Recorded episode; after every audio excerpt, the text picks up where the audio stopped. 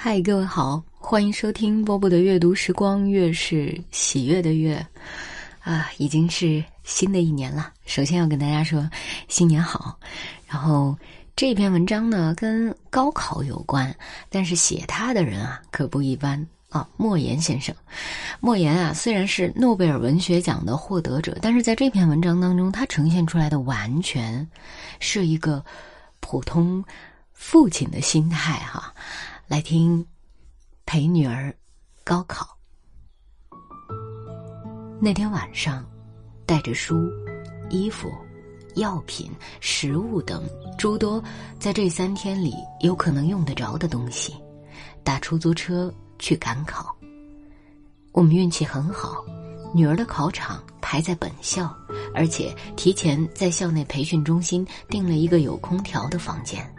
这样既是熟悉的环境，又免除了来回奔波之苦。信佛的妻子说：“这是佛祖的保佑啊！”我也说：“是的，这是佛祖的保佑。”坐在出租车上，看到车牌号上的号码尾数是五七五，心中暗喜，也许就能考五百七十五分那样上个重点大学就没有问题了。车在路口等灯时，侧目一看旁边的车，车牌的尾数是二六八，心情顿时沉重起来。如果考二六八，那就糟糕透了。赶快看后边的车牌尾数是六二九，心中大喜，但转念一想。女儿极不喜欢理科，而学了理科，二模只模了五百四十分，怎么可能考六二九？能考五七五就是天大的喜事了。车过了三环路，看到一些学生和家长背包提篮的，向几家为高考学生开了特价房间的大饭店涌去。虽说是特价，但每天还是要四百元，而我们租的房间只要。一百二十元，在这样的时刻，钱是小事，关键的是这些大饭店距考场还有一段搭车不值、步行又嫌远的尴尬距离，而我们的房间距考场只有一百米，我心中满是感动，为了这好运气。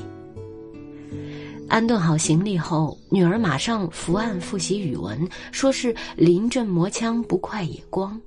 我劝他看看电视或者到校园里转转，他不肯，一直复习到深夜十一点，在我的反复劝说下才熄灯上床。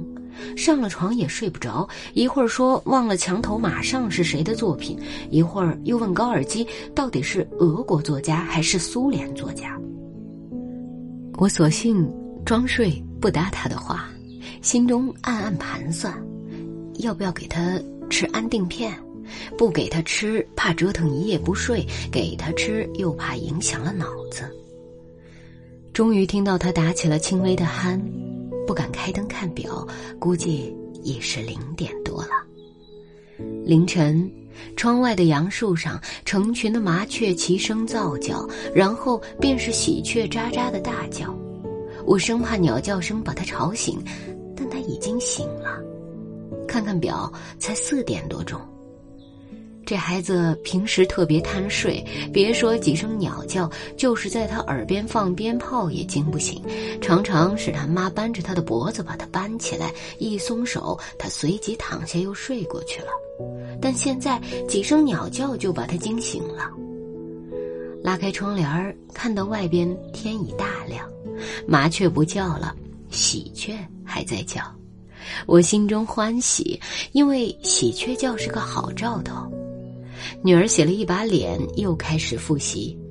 我知道劝也没用，干脆就不说什么了。离考试还有四个半小时，我很担心到上考场时他已经很疲倦了，心中十分着急。早饭就在学校食堂里吃，这个平时胃口很好的孩子，此时一点胃口也没有。饭后劝他在校园里转转。刚转了几分钟，他说还有许多问题没有搞清楚，然后又匆匆上楼去复习。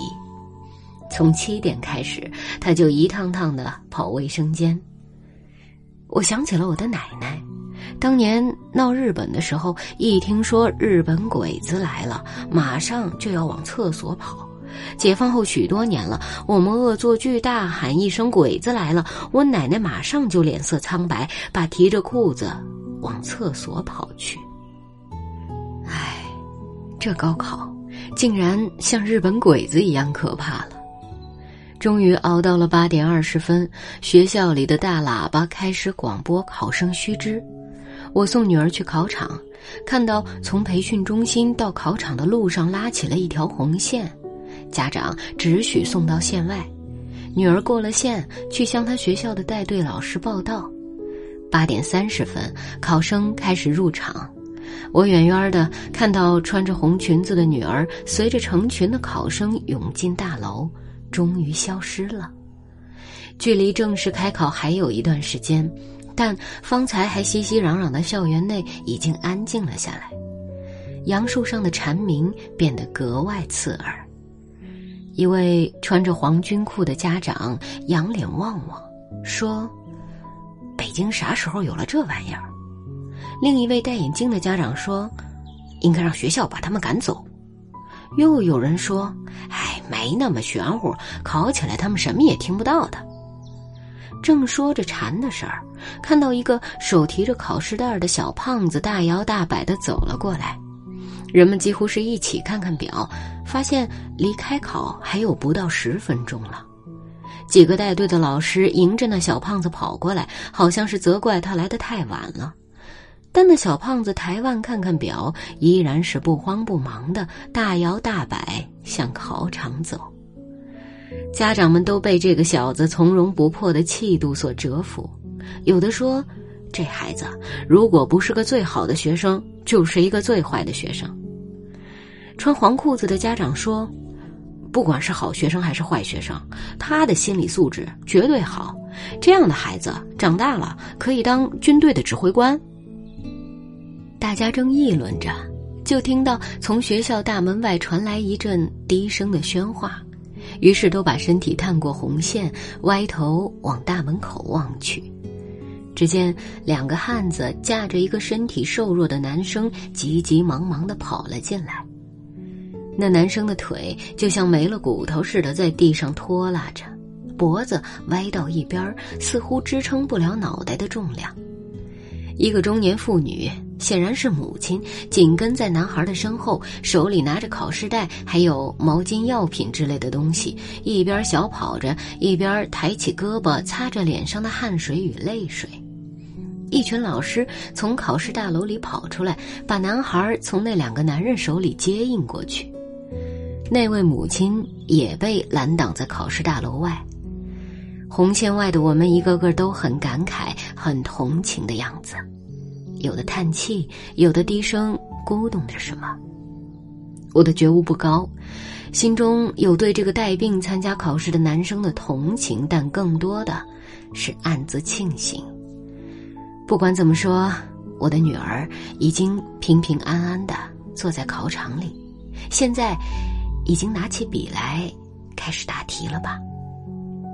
考试正式的开始了，蝉声使校园里显得格外安静。我们这些住在培训中心的幸运家长，站在树荫里，看到那些聚集在大门外强烈阳光里的家长们，心中又是一番感慨。因为我们事先知道了培训中心对外营业的消息，因为我们花了每天一百二十元钱，我们就可以站在树荫里，看着那些站在烈日下的与我们身份一样的人。可见，世界上的事情，绝对的公平是不存在的。譬如这高考本身。也存在着很多不公平，但它比当年的推荐工农兵大学生是公平的多了。对广大的老百姓的孩子来说，高考是最好的方式。任何不经过考试的方法，譬如保送、譬如推荐、譬如各种加分，都存在着暗箱操作的可能性。有的家长回房间里去了。但大多数的家长还站在那里说话，话题飘忽不定。一会儿说天气，说北京成了非洲了，成了印度了；一会儿又说当年的高考是如何的随便，不像现在的如临大敌。学校的保安过来干涉，让家长们不要在校园内说话。家长们很顺从的散开了。将近十一点半时，家长们都把着红线，眼巴巴的望着考试大楼。大喇叭响起来，说：“时间到了，请考生立即停止书写，把卷子整理好，放在桌子上。”女儿的年级主任跑过来，兴奋地对我说：“莫先生，有一道十八分的题，与我们海淀区二模卷子上的题几乎一样。”家长们也随着兴奋起来。一位不知是哪个学校的带队老师说：“明年海淀区的教参书又要大卖了。”学生们从大楼里拥出来，我发现了女儿。远远的看到她走得很昂扬，心中感到有了一点底。看清了她脸上的笑意，心中更加欣慰。凝住她，听她说，感觉好极了。一进考场就感到心中十分宁静。作文写得很好，题目是“天上一轮绿月亮”。下午考化学，散场时大多数孩子都是喜笑颜开，都说今年的化学题出的比较容易。女儿自觉考的也不错，第一天大获全胜，赶快打电话往家报告喜讯。晚饭后，女儿开始复习数学，直至十一点。临睡前，她突然说：“爸爸。”下午的化学考卷上有一道题说原位溶解，我审题时以为卷子印错，在原位的位字上用铅笔写了一个来字，忘记擦去了。我说这有什么关系？他突然紧张起来，说监考老师说不许在卷子上做任何记号，做了记号的就当做闭卷处理，得零分。他听不进我的劝，心情越来越坏，说：“我完了，化学要得零分了。”我说：“我说了你不信，你可以打电话问问你的老师，听听他怎么说。”他给老师打了通电话，一边诉说一边哭，老师也说没有事儿，但他还是不放心。无奈，我又给山东老家在中学当校长的大哥打电话，让他劝说。我说：“退一万步说，他们把我们的卷子当成了作弊卷，给了零分，我们一定要上诉，跟他们打官司。”爸爸认识不少报社的人，可以借助媒体的力量把官司打赢。凌晨一点钟，女儿心事重重的睡着了。我躺在床上。暗暗的祷告佛祖保佑，让孩子一觉睡到八点。但愿他把化学的事儿忘记，全身心投入到明天的考试中去。明天上午考数学，下午物理，这都是他的弱项。好了，文章读完了。呃，有没有让你想起你的高考，或者是？你们家的孩子高考的时候，不管怎么样哈，新的一年里又会有一届新的高考生，就是高三的同学们，祝愿你们发挥正常，进入自己梦想当中的学校。在嗯，二零二二年第一期节目就是送给你们的，不会有压力吧？晚安啦。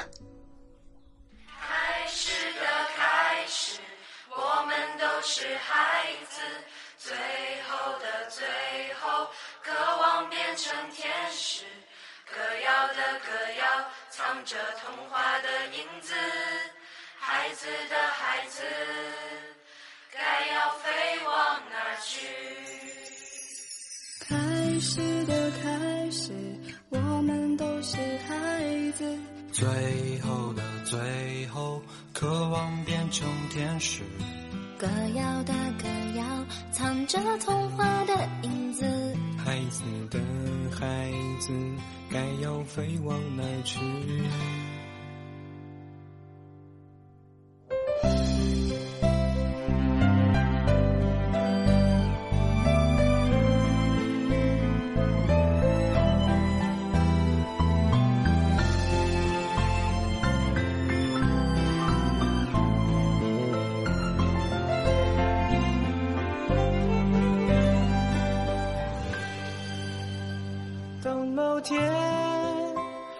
若听见有人在说那些奇怪的语言，当某天你若看见满街的本子还是缺了线，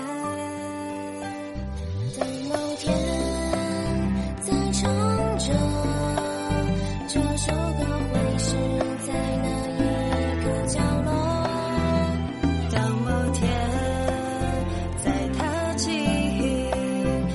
校园会是那片落叶掉进回忆的流年要是从一楼到四楼的距离原来只有三年老师门卫叔叔食堂阿姨很有夫妻脸各种季风洋流都搞不懂还有新视野各种曾经狂热的海报照片卖几块几毛钱习惯的笑脸，背上一套寂寞，唏嘘痛的主。